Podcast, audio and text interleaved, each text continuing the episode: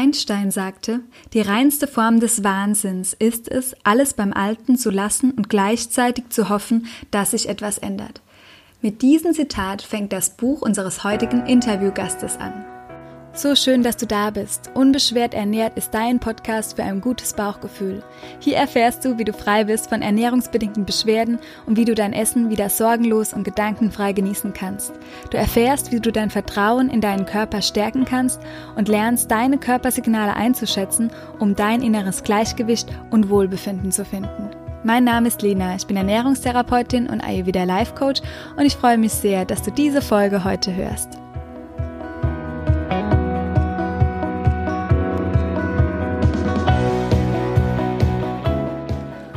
Heute wartet ein spannendes Interview auf dich mit Klaus Bernhard. Er ist Medizin- und Wissenschaftsjournalist, Heilpraktiker für Psychotherapie und Bestsellerautor, unter anderem von dem Buch Panikattacken und andere Angststörungen loswerden. Ich erwähne es ja an jedem Podcastende, das Bauchgefühl. Und genau darüber sprechen wir heute auch, wie wichtig es ist, auf dein Bauchgefühl zu hören, wenn du frei werden möchtest von deinen Beschwerden, vor allem von Angststörungen und Panikattacken. Und wir schauen uns die verschiedenen Lebensbereiche an, die wichtig sind, in denen es eventuell einer Veränderung bedarf. Aber auch, wie du es schaffen kannst, in deinem Denken eine Veränderung zu kreieren. All das und noch viel spannende Inputs von Klaus Bernhard und ganz viel Inspiration erwarten dich jetzt. Ich wünsche dir viel Freude mit dem heutigen Interview.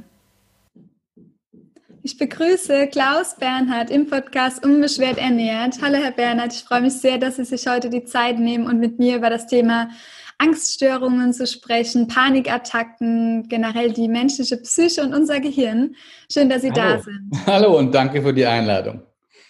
Ja, ich bin ähm, schon ganz lange aufmerksam geworden ähm, auf Sie über Ihr Buch, eines Ihrer Bestsellerbücher, ähm, Panikattacken, oder ich habe es auch hier, dass ich den Titel nicht falsch sage, Panikattacken und andere Angststörungen loswerden. Ich habe sehr viel, für mich sehr viel Hilfe selbst darin gefunden und konnte auch schon vielen äh, Patienten Dinge aus ihrem Buch näher bringen, die dadurch Hilfe erfahren haben. Und mich würde jetzt einmal interessieren, wie sind Sie darauf gekommen, äh, sich mit dem Thema näher auseinanderzusetzen?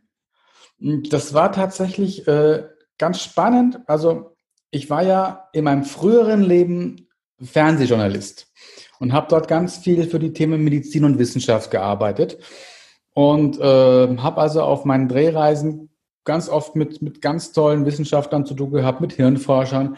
Und was ich festgestellt habe, ist, dass das, was wir aus der Hirnforschung bereits wissen und das, was davon in der Therapie dann auch umgesetzt wird, dass dazwischen bis zu 40 Jahre klaffen.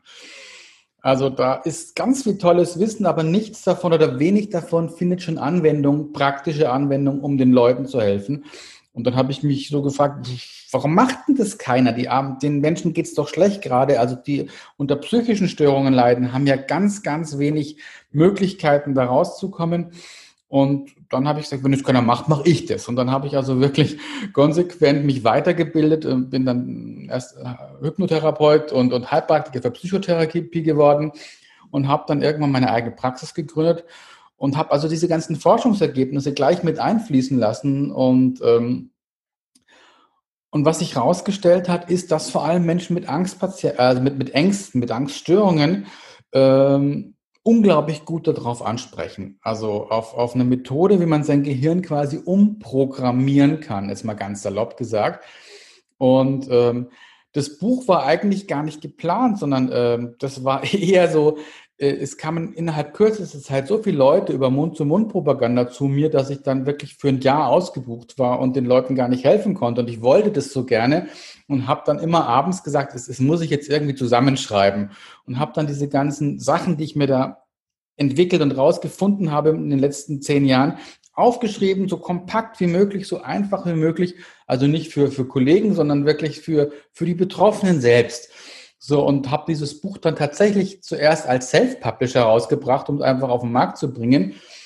Und dass, dass das dann so ein, so ein riesen Bestseller wird, der inzwischen in 18 Sprachen übersetzt ist und auf der ganzen Welt zu kriegen ist, das war natürlich nicht zu ahnen.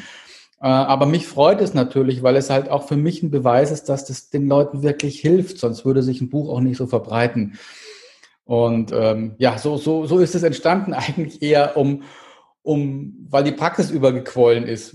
Und Jetzt, es hat, das Gegenteil ist dann passiert, es kamen dann noch mehr Leute, damit habe ich nicht gerechnet.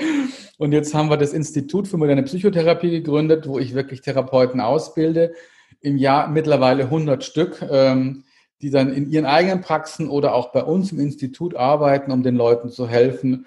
Und jetzt haben wir es wirklich schon fast flächendeckend geschafft, dass die Methode verbreitet ist, dass es wenigstens in jedem Großraum ein, zwei Therapeuten gibt, die, die man ansprechen kann und um, um sich da helfen zu lassen. Ja, sehr schön und total spannend. Auch äh, klasse, dass sich das so entwickelt hat und sie so viele Menschen dadurch erreichen. Bevor wir da in die Methode auch noch näher einsteigen, habe ich auch noch ein paar Fragen dazu. Ähm, es gibt ja super viele Menschen, ich glaube, Sie haben es auch in Ihrem Buch geschrieben, über 14 Milliarden, die an der Erkrankung Angststörung wirklich leiden und an Panikattacken. Ähm, wieso ist das so häufig zuvor? Also im deutschsprachigen Raum circa 14 Millionen, ja, genau. Ja. Ähm, in Deutschland selber etwa 12 Millionen die mit einer Angststörung diagnostiziert sind im Laufe ihres Lebens und etwa zwei Millionen davon im deutschsprachigen Raum mit richtig Panikattacken, also der schlimmsten Form der Angststörung sozusagen. Mhm. So, warum ist das so häufig, war die Frage. Ähm, da gibt es viele Gründe für. Da hat auch die Scham ganz viel mit zu tun. Die Leute sprechen da lange nicht drüber, versuchen das mit sich auszumachen. Ähm, dann der genannte Grund, dass Therapie an der Stelle immer noch unglaublich veraltet ist. Und äh, dann kriegt man halt Antidepressiva oder, oder, oder Beruhigungsmittel, sogenannte Benzodiazepine.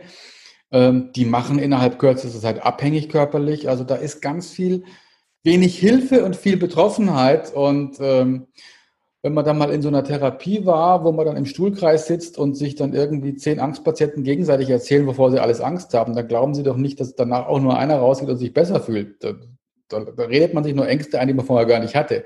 Mhm. Also der, der Ansatz ist manchmal wirklich sehr, sehr veraltet und insofern ähm, sind Leute sehr, sehr vorsichtig, sich da zu öffnen und tragen es unnötig lange mit sich rum. Und deswegen war ja auch, war ich auch so dankbar, dass das Buch so angenommen worden ist, weil sie gesehen haben, oh, ich kann ja doch was tun und zwar selber alleine. Also die, die Selbsthilfe steht bei mir ganz groß im Vordergrund, weil wir machen das ja selbst. Wir machen Ängste ja selbst und wenn man erkannt hat, wie man seine Ängste selbst macht, dann kommt man da auch raus. Wollen Sie den Prozess einmal kurz erläutern für Hörer und Hörerinnen, die das noch nicht kennen oder sich nicht, noch nicht damit beschäftigt haben? Na, jetzt ist es ja gerade besonders einfach. Jetzt haben wir ja gerade Corona. Ja. So, und, äh, und wir können wirklich nirgendwo reingehen, egal ob es Facebook ist oder Nachrichten oder Zeitung, und werden nicht von diesem Thema überflutet. So, und ähm, dieses ganze Hin und Her, ja, ist es jetzt schlimm, wie schlimm ist es, äh, was ist richtig, was ist falsch, Demo hier, gegen Demo da.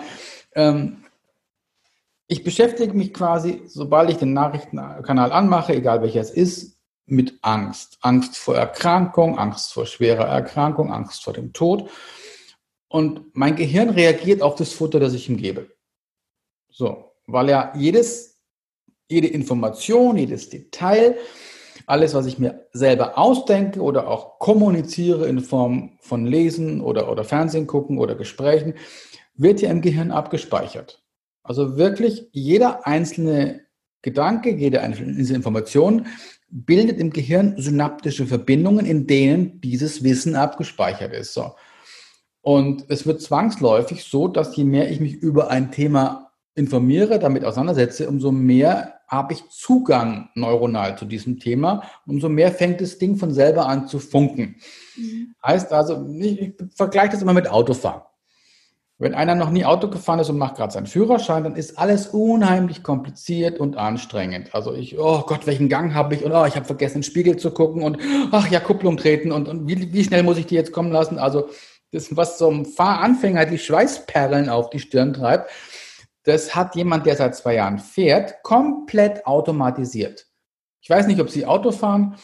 Ähm, ne, da, Sie brauchen auch keinen bewussten Gedanken mehr, wann Sie kuppeln, wann Sie schalten, wann Sie in den Spiegel gucken, welcher Gang es ist und so weiter und so fort.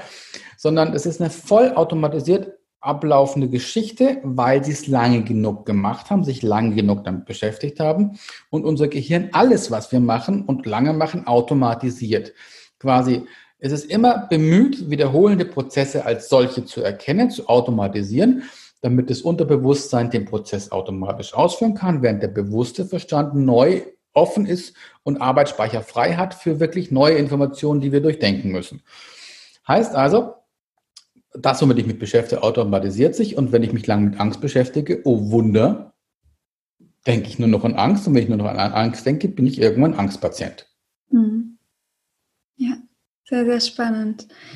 Die, den Zugang zum Unterbewusstsein, ähm, der ja so wichtig ist. Und Sie haben ja auch geschrieben, ähm, dass unser Unterbewusstsein im Prinzip der Chef in unserem Körper ist. Absolut. Und schlauer wie, wie sonst irgendwen. Ähm, wie stellen Sie mit Ihrer Methode oder mit Ihrem Patienten diesen Zugang her zum Unterbewusstsein? Das Schöne ist, den muss ich gar nicht herstellen, ich muss nur verraten, wie es funktioniert. Der mhm. ist nämlich die ganze Zeit da, dieser Zugang. Und zwar redet unser Unterbewusstsein mit uns die ganze Zeit und zwar in Form des Bauchgefühls. Heißt also, ähm, unser Bauchgefühl ist quasi das Sprachrohr unseres Unterbewusstseins. Und weil wir unterbewusst ja alles wahrnehmen, ne? also der bewusste Verstand kann ja eh nur sechs bis acht Informationen pro Sekunde verarbeiten. Das Unterbewusstsein ist aber rein technisch in der Lage, das Zehntausendfache zu verarbeiten. Das heißt also, wir haben eine riesen Datenflut, die wir unterbewusst die ganze Zeit filtern, bewerten, wegsortieren, machen, tun. Und wir haben unterbewusst Zugriff auf alle Informationen, die wir jemals im Leben aufgesaugt haben. So. Da wir die aber nicht über den bewussten Verstand jetzt filtern können, weil wir sonst nichts anderes mehr zu tun hatten, gibt es das Bauchgefühl. Und das gibt uns quasi Handlungsanweisungen. Ganz simpel, machen oder lassen. So. Und der Punkt ist immer der, wenn wir nicht auf unser Bauchgefühl hören, dann nehmen wir in aller Regel Schaden, weil ja die Datenanalyse längst gelaufen ist, unterbewusst und das Gehirn längst weiß, pass mal auf, mit der Frau solltest du dich besser nicht einlassen oder mit dem Geschäftspartner. Irgendwas passt dann nicht. Ich kann dir nicht sagen, was es ist, aber das Bauchgefühl ist, lass es. So, und dann kommt der bewusste Verstand und quatscht dagegen. Ja, aber jetzt war ich doch schon so lange Single und die sieht ja ganz süß aus. Meinst du nicht, wir könnten? Oder, ah, aber es wäre doch ein gutes Geschäft und irgendwie, der macht ja auch einen ganz guten Eindruck. So, und der ganze Trick ist, wie, zu erkennen, wann quatscht der Mindfuck, das Gehirn, der bewusste Verstand und wann ist es ein kluger Rat des Bauchgefühls. Und der ist banal einfach, der Trick. Der Bauch liefert nie Argumente. Der Verstand immer. Ja. Das heißt, wenn ich ein Argument hin und her wälze, ob ich was tun oder lassen sollte, bin ich schon auf dem Holzweg. Weil der Bauch liefert nie Argumente. Der sagt nur, finde ich gut oder aus irgendeinem Grund mag ich es nicht. Ja. Aber der wird nie Argumente anführen. Immer wenn ich quasi in diesen Mindfuck gehe, wie die Amerikaner so schon sagen, bin ich schon auf dem falschen Weg. Es ist eigentlich banal einfach, aber viele Leute trauen sich das nicht zu leben. Ja. Und dann gebe ich auch den Rat, teste es doch wenigstens mal zwei Wochen und guck mal, was als Ergebnis rauskommt. Und dann sind Leute immer total erstaunt, wie präzise und gut dieses Instrument arbeitet. Das müssen wir ein bisschen unterscheiden. Jetzt gibt es ja Menschen, die sind schon sehr lange angstgestört.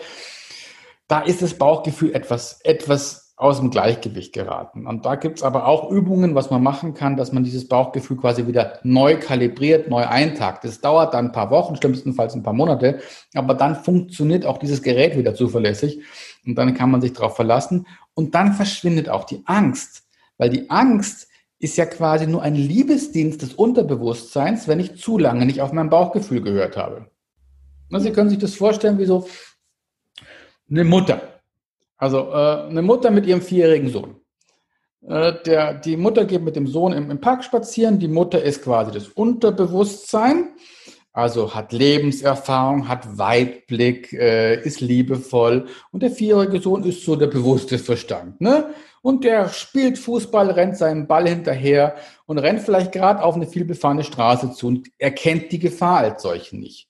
Die Mutter, das Unterbewusstsein, sagt aber, ey, stopp, lass es. Der Kleine hört aber vielleicht nicht, wieso, es macht doch gerade so viel Spaß und lala. So, dann ruft die Mutter einmal Stopp, vielleicht noch ein zweites und vielleicht auch noch ein drittes Mal. So, und wenn der kleine Hosenscheißer dann nur noch drei Meter von der Straße weg ist, wird sie ihm hinterher rennen und am Kragen packen und in letzter Sekunde von der Straße zurückziehen. Und dieses am Kragen packen und vor Schlimmerem bewahren, das sind die Panikattacken, das sind die Angstattacken, die unser Unterbewusstsein uns dann schickt, weil wir auf das Rufen, auf das Bauchgefühl, dieses Stopp einfach nicht gehört haben. Ja. Sehr, sehr schöne Metapher, auch ein gut erklärt. Ich glaube, das kann man sich sehr gut einprägen mhm. und nachvollziehen. Wenn jetzt ähm, die Angst psychische oder äh, körperliche, also psychosomatische Beschwerden auslöst oder generell, äh, ich weiß nicht, ich erkläre das immer sehr schön an verschiedenen Körperhüllen, dass wir einfach nicht nur unsere Nahrungshülle sind, sondern dass wir auch verschiedene andere Hüllen haben, die wir beachten dürfen, damit wir mhm. unser großes Ganzes ähm, verstehen. Und wie erklären Sie das oder dass wir vielleicht nochmal gemeinsam die Abgrenzung ähm, schaffen zu, ich habe jetzt vielleicht gerade nicht aufs Bauchgefühl gehört und es macht mir Beschwerden, die sich vielleicht auch im Bauchraum ähm, finden. Manche Menschen haben aber eher Kopfschmerzen. Ähm, wie kann man das nochmal für sich abgrenzen? Ist es die Angst, die mir Beschwerden macht oder ähm, ist es wirklich nur eine körperliche Ursache oder sagen Sie auch, dass es immer eine tiefer liegende Ursache gibt für Beschwerden, die wir im Körper finden? Ähm, na, ich würde es nicht so generalisieren. Also es gibt auch Sachen, da habe ich was Falsches gegessen, dann wird mir schlecht und dann kriege ich Durchfall und dann war es auch nur körperlich. Also das mhm. ist, ne, also es kann ja wirklich mal passieren. Ähm, aber gerade wenn es wiederkehrende Sachen sind mhm. ähm, und ich es nicht an bestimmten Lebensmitteln festmachen kann, die ich einfach nicht vertrage oder oder mhm. ähm, es auch unterschiedlich kommt. Und äh, dann ist immer die Vermutung nahe, dass es was Psychosomatisches ist. Und dann darf ich mal genau gucken, Mensch, was will mir mein Unterbewusstsein hier denn sagen? Und wie gesagt, oft wissen die Leute das. Wenn ich sie dann auf, auf einen Punkt drauf anspreche, sag mal, wovor drückst du dich eigentlich schon lange? Mhm. Dann kommt, ja, der Job, der macht schon lange keinen Spaß mehr. Eigentlich hätte ich mich schon längst so anders bewerben sollen, aber es ist ja gerade schwierig aus dem und dem Grund. Sage ich, das weißt du doch gar nicht, ob es schwierig ist, wenn du dich nicht, nicht mal bewirbst. Ja, aber also die reden sich dann schon wieder und da haben wir wieder Kopf und Bauch. Mhm. Bauch sagt eigentlich schon lange, ey, geh raus, dein Chef ist ein Arschloch. und äh, ich will da raus, ne?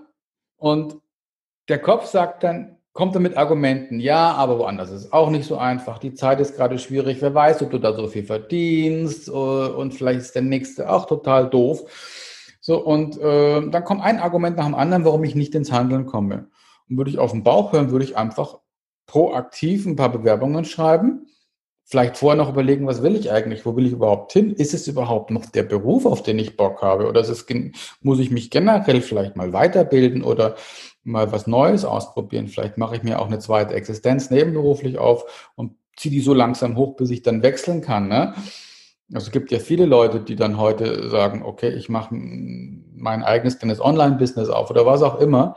Und wenn es hoch, groß gewachsen ist, kann ich in ein, zwei Jahren wechseln. Aber alles ist besser, als nichts zu tun und sich quasi nicht auf sein Bauchgefühl zu verlassen. Und ist Ihrer Erfahrung ähm, gemäß es immer eine große Veränderung, die nötig ist, oder sind es auch manchmal die kleinen Dinge? Weil mit Menschen, ähm, mit denen ich zusammenarbeite, die ganz viele Beschwerden haben, die ändern dann vielleicht Dinge, aber die Beschwerden hören dann nicht gleich auf. Das heißt, sie können diese Verbindung ähm, oder können sich selbst gar nicht glauben, dass es wirklich mit der eigenen Einstellung, mit den eigenen Gedanken zu tun hat, dass die Beschwerden begünstigt werden oder nicht. Es sind meist große Dinge. Mhm. Und zwar bezieht sich es meistens auf vier verschiedene Bereiche. Das eine ist alles rund um die Beziehungen. Mhm. Also mit wem bin ich zusammen, mit wem möchte ich alt werden, mit wem möchte ich Kinder kriegen, zusammenleben, aber, aber auch mit wem lebe ich hier in der Nachbarschaft. Ist es die eigene Familie oder bin ich ganz woanders? Mhm. Fühle ich mich verpflichtet, irgendwie ein krankes Elternteil immer zu besuchen oder ein altes Elternteil?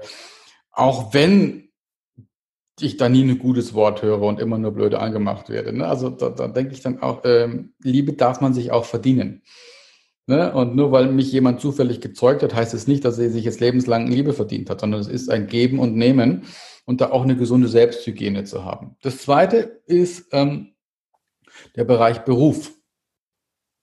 Ja, was mache ich? Und was ist, äh, also jetzt habe eigentlich das dritte, weil das eine ist Beziehungen, das andere ist soziales Umfeld. Das sind zwei verschiedene Bereiche, die ich aber in den Grobbegriff Beziehung gepackt habe. Eigentlich ist es wirklich Lebenspartner und dann noch das soziale Umfeld drumherum. Mhm. Zwei Bereiche. Der dritte ist ähm, Beruf. Das Wort Beruf kommt von dem Wort Berufung. Wofür bin ich berufen? Und es gibt so wenige Menschen, die ihre Berufung leben. Die noch nicht mal sich Gedanken gemacht haben, was ist denn eigentlich das, was mich glücklich machen würde? Die haben sich immer nur gefragt, womit kann ich vernünftig Geld verdienen, um meine Miete und mein Essen zu bezahlen und vielleicht noch einen Urlaub zweimal im Jahr. Ähm, da wir aber nichts so lange machen wie, wie Arbeit in unserem Leben, ne? also das ist der größte Zeitfaktor Arbeit. Dann kommt Schlafen und dann kommt erst Freizeit und was ich sonst noch mache. Wenn ich beim größten Zeitfaktor in meinem kompletten Leben ins Klo gegriffen habe, weil ich mir nicht ernsthaft die Frage gestellt habe, was will ich eigentlich, dann muss das früher oder später schiefgehen. Mhm. So, und man ist nie zu alt, um nochmal was Neues zu machen. Das höre ich oft als Argument, ja, aber beim Alter, jetzt die zehn Jahre halte ich auch noch durch oder die 15 Jahre. Nein, hältst du nicht durch, weil du bist jetzt schon psychisch krank deswegen. Also hör auf, dir das weitere zehn Jahre schön zu reden, bis dann, dann erlebst du deine Rente nicht mal mehr sondern wirklich ganz klar zu sagen, Mensch, trau dich doch mal und, äh, und überleg doch mal. Und wenn du keine Ahnung hast, dann bild dich weiter. Und das ist ja zum Glück heute so einfach. Ja. Also wir können heute über, über Online-Plattformen wie udemy.com oder was auch immer, können wir wirklich fünf Apfel und ein Ei alles lernen, was uns interessiert, über, über tolle Videokurse. Also ich mache gerade Videokurse für Leute, die sich die Therapie nicht leisten können, die man für ganz kleines Geld kaufen kann, sein Leben lang gucken kann. Und da sind schon so viele mit gesund geworden. Das ist wirklich kein Kostenfaktor mehr. Ähm, so ein Videokurs, da kann ich mir alles, was mir an Wissen fehlt, reinziehen in meiner Geschwindigkeit so oft, wie ich will. So, und dann habe ich eine Kompetenz, die hatte ich vorher nicht. Und dann habe ich eine neue Chance auf dem Arbeitsmarkt. Ja. So. Und damit kann ich mich dann auch anders umgucken. Und das letzte ist das Denken, der vierte Faktor. Menschen denken sich krank. Menschen denken sich gesund und Menschen denken sich krank. Na, es gibt die, die, die klassischen Zweckpessimisten. Und die denken sich krank und sie kriegen es nicht mit. Die irrige Meinung eines Zweckpessimisten ist ja, oh, ich guck mal, was im schlimmsten Fall alles schiefgehen kann und wenn es dann wirklich eintritt, dann bin ich nicht so enttäuscht, weil ich habe es ja vorher schon geplant. So, und das ist der größte Schwachsinn, weil das Gehirn die ganze Zeit nur darauf programmiert wird, äh, Mist wahrzunehmen. Weil das, was ich dauernd fokussiere, ziehe ich wie magisch in mein Leben. Ich erkläre das immer gerne an dem Beispiel Hundehaufen. Ja, wir haben hier einen Therapiehund, mit dem ich zweimal am Tag spazieren gehe, unseren Snoopy. Ähm, wenn ich in Berlin spazieren gehe und ich wäre militanter Hundehaufenhasser, dann hätte ich eine Menge Grund, mich zu ärgern. Weil wir haben hier über 100.000 angemeldete Hunde. Jeder macht 500 Gramm Häufchen am Tag. Das sind 50 Tonnen Hundescheiße. Frisch dampfend jeden einzelnen Tag auf Berliner Straßen. So, da hätte ich eine Menge zu tun. Das heißt also, mein Fokus wäre auf Hundehaufen und ich würde quasi, mein Weg wäre der kürzeste Abstand von einem Hundehaufen zum nächsten und ich würde garantiert was finden, wo ich mich aufregen kann, weil der Fokus nur auf Hundehaufen gerichtet ist. So, würde ich meinen Fokus aber auf was anderes richten, auf äh, Pilze im Wald, wenn ich spazieren gehe, oder, oder nette Nachbarn, mit denen ich einen Plausch halten kann, oder andere Hunde, die ich toll finde, was auch immer, dann sehe ich die Haufen nicht. Ich, weil ich habe keinen Fokus drauf. Ich sehe andere schöne Sachen, über die ich mich freue, die, die mein Leben bereichern und äh, habe die ganze Zeit anderen Input. So, ja, und was ist, wenn ich dann mal in einen Haufen reintrete, alle zwei Jahre? Dann putze ich mir einmal den, den Fuß im Gras auf und sage, es bringt Glück. Ja. So, nur wer, wer lebt sich jetzt von beiden wohl leichter? Ja. Und Zweckpessimismus schützt nicht vor Schaden, es zieht Schaden wie ein Magnet an und, und Unzufriedenheit. Und es macht psychisch wirklich krank. Weil man wird entweder depressiv oder kriegt eine Angststörung oder beides. So können wir uns so mitnehmen, die zwei wichtigsten Dinge, wenn sich jetzt auch jemand angesprochen fühlt mit einer Angststörung oder der unter Panikattacken leidet. Ähm, ich darf ins Tun kommen, ich darf schauen, welchen Lebensbereich ich für mich verändern darf und ähm, sollte aber unbedingt auch an meinem Denken arbeiten. Denn eins Absolut. ohne das andere wird einfach nicht funktionieren. Das ist vollkommen richtig. Und gerade da gibt es ja eine Methode, die ich entwickelt habe, die Zehnsatzmethode, mit der ich das Denken wirklich umprogrammieren kann.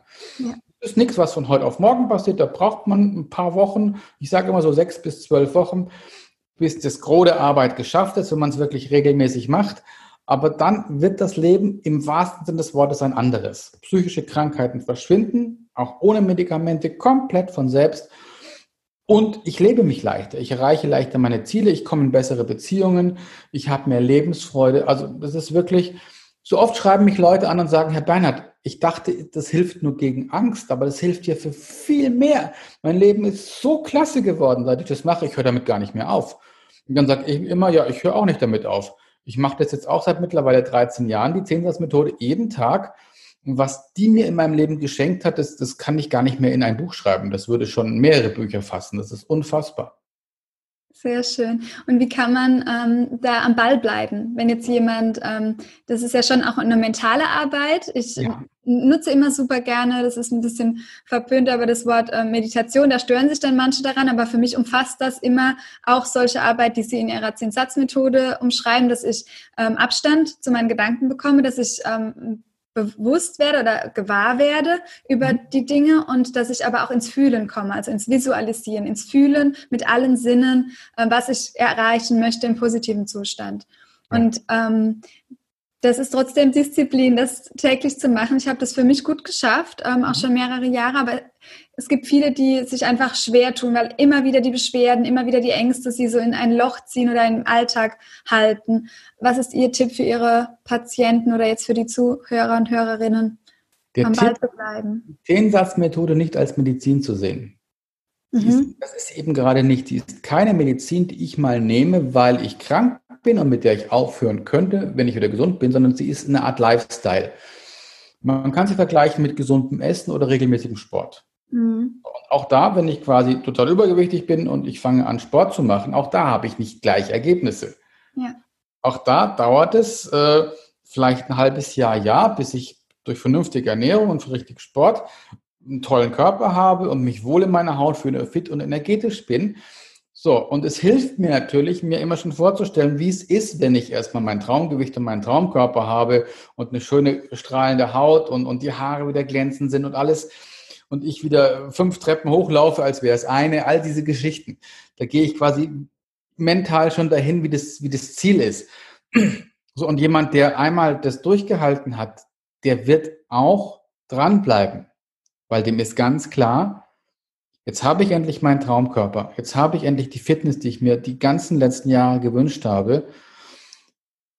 Und der weiß doch auch, wenn ich jetzt aufhöre, Sport zu machen, wenn ich jetzt aufhöre, mich vernünftig und ausgewogen zu ernähren, dann ist es ganz schnell wieder weg. Ja. So, und nicht anders ist es mit der Zehnersmethode. Es ist keine Medizin, es ist die richtige Art des Denkens. Und die hab, ich habe einfach geguckt, über Jahre hinweg, was machen andere anders? Was, es gibt Menschen, die haben viele Schicksalsschläge erlebt und trotzdem geht es denen gut. Trotzdem sind blühen, die leben, die haben Spaß.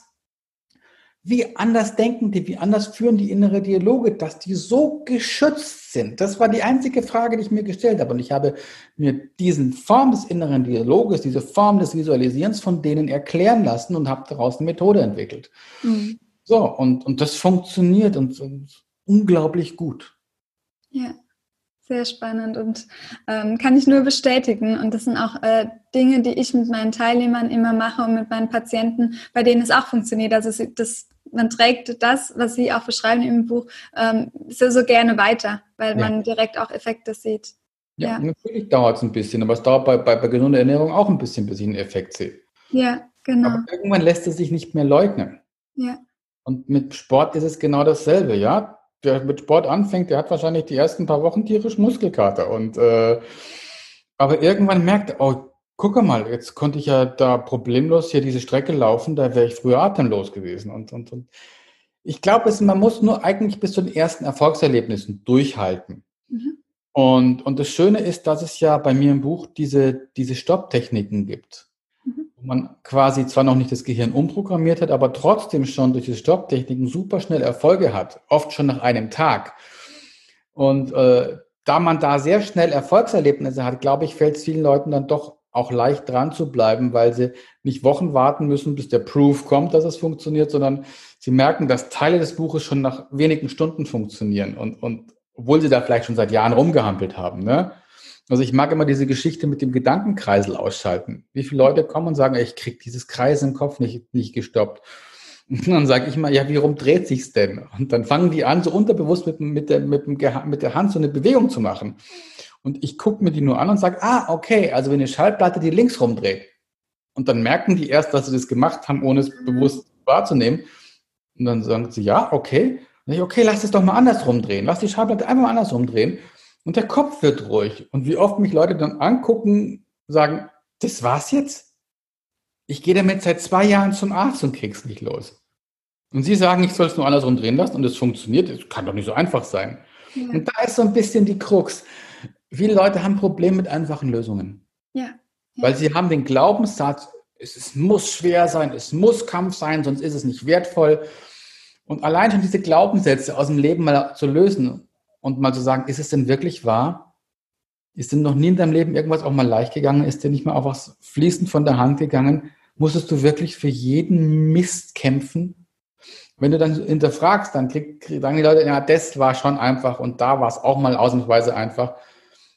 Und dann sage ich, schau mal, es kann doch auch einfach sein.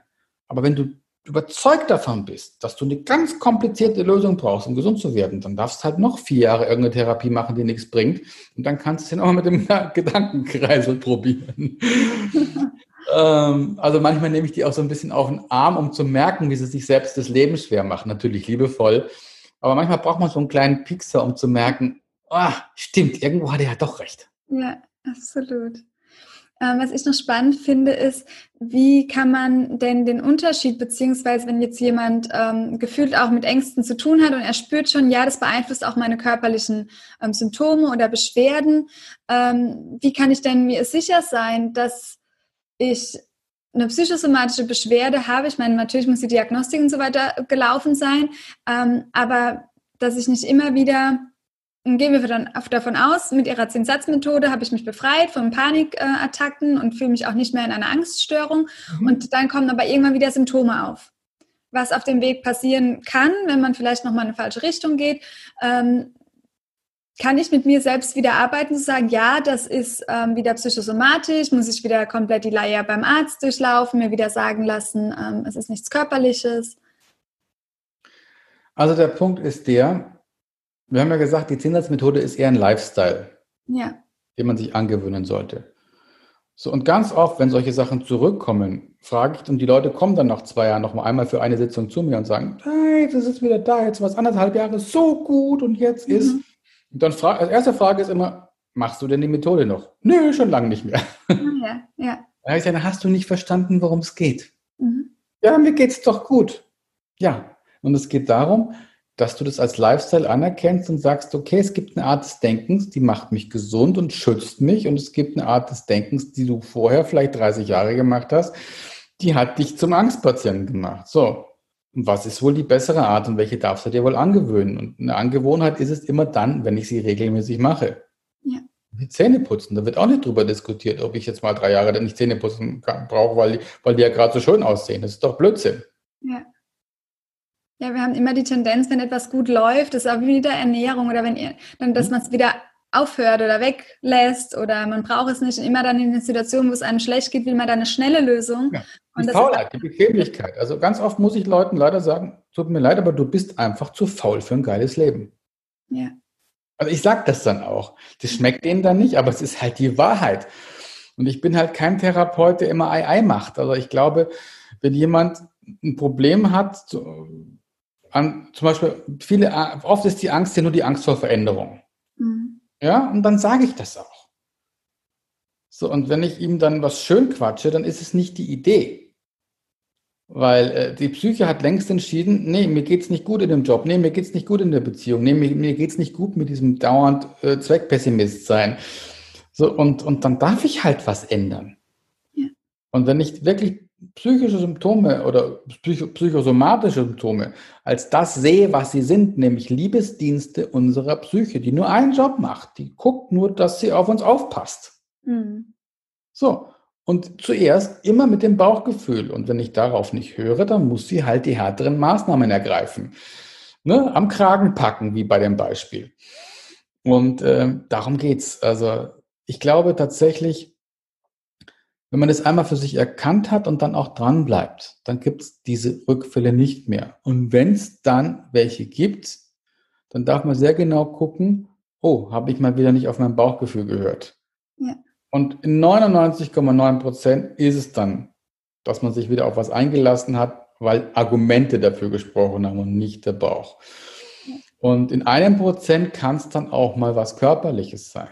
Aber das, das löst sich dann sehr schnell, weil das Gefühl ändert sich sofort, wenn man sich eingesteht, ja, ich habe mich wieder auf, auf diesen Menschen eingelassen, obwohl wir schon uns dreimal getrennt haben, weil wir uns, weil wir uns nicht gut tun. Aber ähm, und in dem einen Prozent, das kriegt man dann auch raus, wenn es was anderes ist. Und dann lässt sich es auch lösen. Also es gibt ja natürlich immer auch medizinische Sachen. Also zum Beispiel können Angststörungen ausgelöst werden, wenn jemand Schilddrüsenmedikamente nimmt und die nicht verträgt. Ne, es ist ganz häufig, dass sie die falsche Dosis nehmen. Ich weiß nicht, ob das äh, bei Ihnen im Podcast auch schon mal ein Thema war. Schilddrüse? Schilddrüse noch nicht, aber kommt bald sogar. Ja. In einem Riesenbereich, also äh, synthetisches Thyroxin, dieses Schilddrüsenhormon, ähm, ist ja das weltweit das drittmeist verkaufte Medikament. Und in Deutschland, glaube ich, auf Platz 5. Also unglaublich viele Menschen nehmen das und fast nie werden sie aufgeklärt, wie man das eigentlich richtig nehmen muss. Und äh, da fehlt es auch schon in der Grundaufklärung. Ne? Die, die, Idee der Ärzte ist ja, hm, du wirst dann eingestellt auf, ein, auf, auf eine gewisse Dosis, sage ich mal 50 Milligramm, und die nimmst du dann jeden Tag und dann reicht dir das, dann ist es prima. Ja, das mag auch für einige Leute funktionieren, übersieht aber komplett, äh, was die Aufgabe von so einem Schilddrüsenhormon ist und wie das eigentlich vom Körper produziert wurde, solange er es noch selber geschafft hat oder mhm. bis es die Schilddrüse nicht mehr konnte.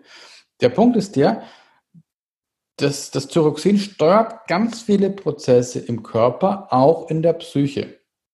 So. Und es ist ein Hormon, das stressbedingt verbraucht wird. Ne? Habe ich viel Stress, verbrauche ich viel Thyroxin. Habe ich wenig Stress, verbrauche ich weniger Thyroxin. Das ist wie beim Autofahren. Angenommen, Sie haben ein Auto und Sie fahren mit dem mit 180 über die Autobahn. Dann brauchen Sie vielleicht 12, 13, 14 Liter Sprit für die bestimmte Strecke.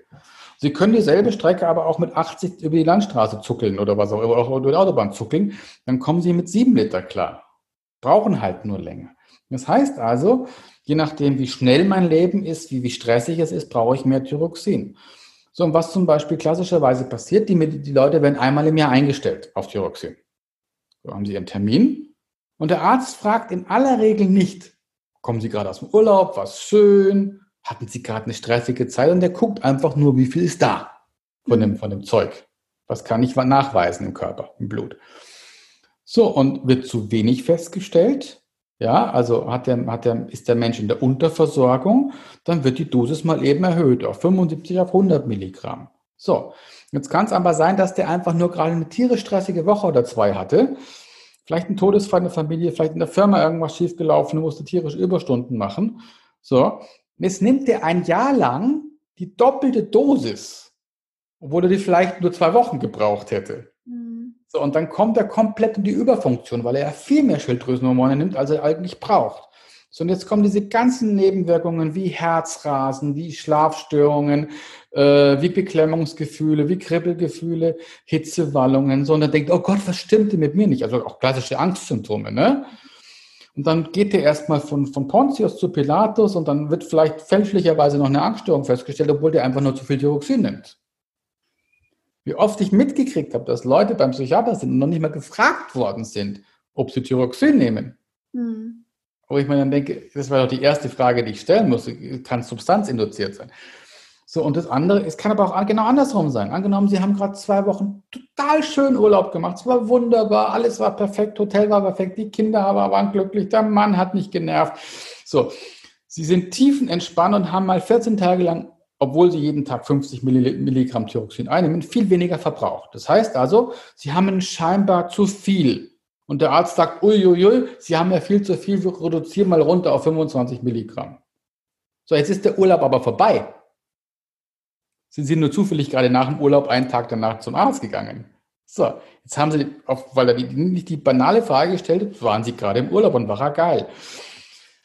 Kommen Sie komplett in die Unterversorgung, weil jetzt ist wieder normaler Stress, jetzt ist Ihr Beruf, Kinderschule, alles so. Und innerhalb weniger Tage kommen Sie in die Unterversorgung und haben jetzt alle Symptome einer Depression. Müdigkeit, Antriebslosigkeit, äh, äh, ne? auch wirklich Lustlosigkeit, Interessensverlust, weil sie maximal unterversorgt mit Thyroxin sind. Und wieder kann es eine Fehldiagnose geben. Das ist nur einer der, der Beispiele, wo ich sage, das kann es auch sein.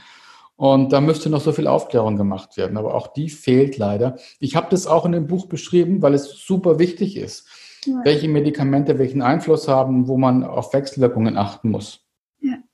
Ja, sehr wichtig. Auch ich habe schon Erfahrungen gemacht äh, mit B12-Mangel zum Beispiel, mhm. oder generell äh, Vitaminmangel, dass sich das auch sehr stark auf die Ängste auswirken kann, auf die Sorgen um die eigene Gesundheit. Ja, absolut. Körper ja in diesem Mangelzustand immer wieder in diesem Schreckensmodus ist und die Stresshormone vermehrt ausgeschüttet werden und sich das natürlich auch auf die Verdauung auswirkt. Ähm, vielleicht noch von Ihnen so Ihr bester Tipp, um aus diesem Kreislauf auszusteigen? Ich habe Angst, es gibt ein Symptom, ich mache mir wieder über das Symptom Sorgen, ich habe wieder Angst. Also dieser Kreislauf, den ist dieser ständige Ping-Pong-Ball, der hin und her spielt, sei es jetzt in einer akuten Panikattacke, aber auch in einer, einfach über den Tag verteilt, weil ich mir ständig Gedanken machen muss um meine Verdauung zum Beispiel, weil die ständig verrückt spielt. Einfach ein paar Fragen abklären. Mhm. Äh, ich habe gerade was diese Fragen betrifft, Entschuldigung, habe ich einen kostenlosen Podcast gemacht, so wie Sie. Ähm, der heißt Panikattacken loswerden. Und in diesem kostenlosen Podcast kann man, sind all diese Fragen gestellt und, und die Sachen, die es auslösen können. Und wenn Sie sich da wiederfinden, dann ist es relativ sicher eine Angststörung und dann gibt es auch ganz klare Handlungsanweisungen, was man tun kann. Okay. Und äh, weil es ist so komplex, das könnte ich jetzt nicht auf einen Tipp runterbrechen, sondern es gibt eine ganze, ganze Reihe von Dingen, Auslösern, auf die ich achten muss, von, von Wechselwirkungen, habe ich alle in dem Podcast beschrieben. Sehr gut, da verlinken wir den auf jeden Fall in den Show Notes. Sehr schön. Und ein Zitat wollte ich noch aus Ihrem Buch teilen, weil ich glaube, das so bereichernd ist für viele, die auch ähm, meinen Podcast hören. Ähm, Sie müssen nicht gesund werden, um das Leben Ihrer Träume zu leben. Sie dürfen anfangen, das Leben Ihrer Träume zu leben, damit Sie endlich gesund werden können. Das war etwas, was mich sehr anspricht und jetzt auch noch sehr anspricht und berührt, ähm, weil es das für mich genau ist. Auch wenn ich mal ein Symptom habe oder eine Beschwerde und gerade mit der Verdauung, wir essen tagtäglich und wenn wir ballaststoffreich essen, ist auch mal ein Blähbauch dabei. Ähm, wenn ich das immer wieder bewerte, mein Verstand immer wieder ist mhm. bewerten lasse, dass es negativ, dass es schlimm ist, dass ich nicht perfekt genug bin, dann kann ich einfach nicht das Leben erschaffen, was mich wirklich langfristig zum Erfüllung und zur Gesundheit führt. Und das fand ich sehr schön, wollte ich hier noch mit den Zuhörern und Hörerinnen teilen. Ja, das ist auch meine Lebensmaxime. Ähm, und, und, und, seit ich danach lebe, ähm, kann ich nur sagen, es lohnt sich. Und äh, es ist wirklich, ähm, traut euch, euer Leben, euer, euer, Leben zu träumen und das, den Traum dann auch zu leben. Ne? Also viele Leute beschneiden sich schon im Träumen. Hm. Die machen noch nicht mal mehr große Ziele, große Bilder äh, und wundern sich dann, dass sie nirgendwo im Leben ankommen. Und, ähm, und das hat auch gar nichts mit Bescheidenheit zu tun, ne? Äh, sondern es, es geht, für jeden ist ja was anderes Glück. Ne? Absolut. Für den einen ist es die Zeit zu haben, jeden Tag zwei Stunden im Wald spazieren zu gehen, das absolute Glück. Ne? Das muss nichts mit Geld zu tun haben. Und der andere sagt, ich möchte aber fünf Sportwagen in der Garage haben. Und, und das ist auch in Ordnung, wenn das ihn glücklich macht. Also wer sind wir darüber zu urteilen, wer sein Glück woraus zieht? Ähm, aber das sich mal zu trauen und einzugestehen und zu sagen, Mensch, das ist es. Und erst wenn ich es klar formuliert und am besten noch aufgeschrieben habe, kann ich den Weg dorthin finden. So viel, so oft sagen Leute zu mir, ach, Herr Bernhard, ich komme nirgendwo an im Leben. Und dann sage ich, ja, wo wolltest du denn hin? Und dann sagen die, ja, ich weiß es doch nicht. Dann sage ich, wie kannst du denn ankommen in deinem Leben, wenn du kein Ziel definiert hast? Mhm. Du musst doch vorher ein Ziel definiert haben, um dann, wenn du an diesem, an diesem Eingangsschild vorbeigekommen bist, zu sagen, ja, jetzt bin ich da. Ja. Und man kann nicht ankommen, wenn man kein Ziel definiert. Das ist eigentlich eine ganz banale Weisheit, aber für viele ist es echt so ein Eye-Opener. Ja. Und dabei finde ich so wichtig, auf dem Weg zu dem Ziel hin, sich aber durch das Bauchgefühl leiten zu lassen, weil es sich ganz häufig vielleicht ganz anders gestaltet, der Weg, wie man gar nicht dachte, ähm, aber letztlich dann man doch das Ziel spürt. Das finde ich immer wichtig, auch wenn es vielleicht eine andere Zahl auf dem Blatt ist oder wenn es ein anderes Ergebnis ist, wie man eigentlich dachte, aber das Gefühl ist ja das Wichtigste. Ich wollte ja. das Ziel erreichen, weil ich ein bestimmtes Gefühl haben will. Und das habe ich jetzt nur die Erfahrung gemacht, seit ich so angefangen habe, mein Leben zu gestalten, dass es immer sich bestätigt hat, wenn ich dann auf dem Weg dorthin auf das Bauchgefühl gehört habe. Absolut, sehe ich genauso.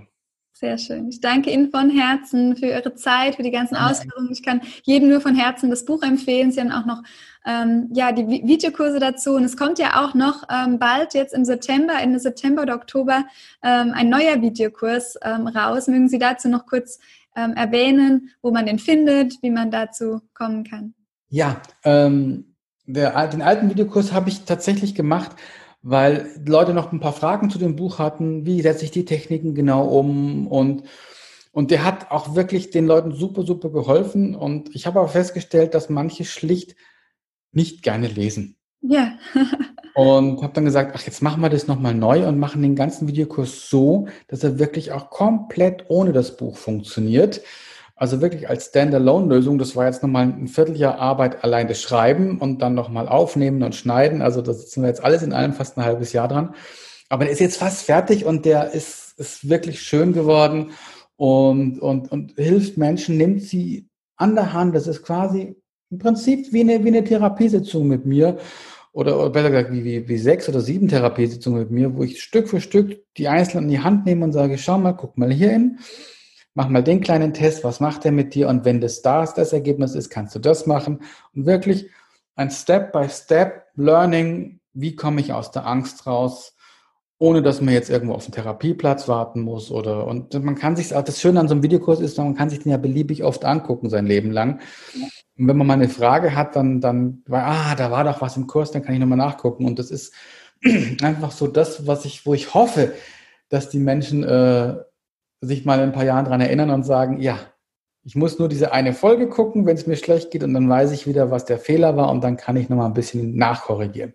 Ja, sehr schön. Das verlinken wir auch in den Show Notes, wenn man da hinkommt.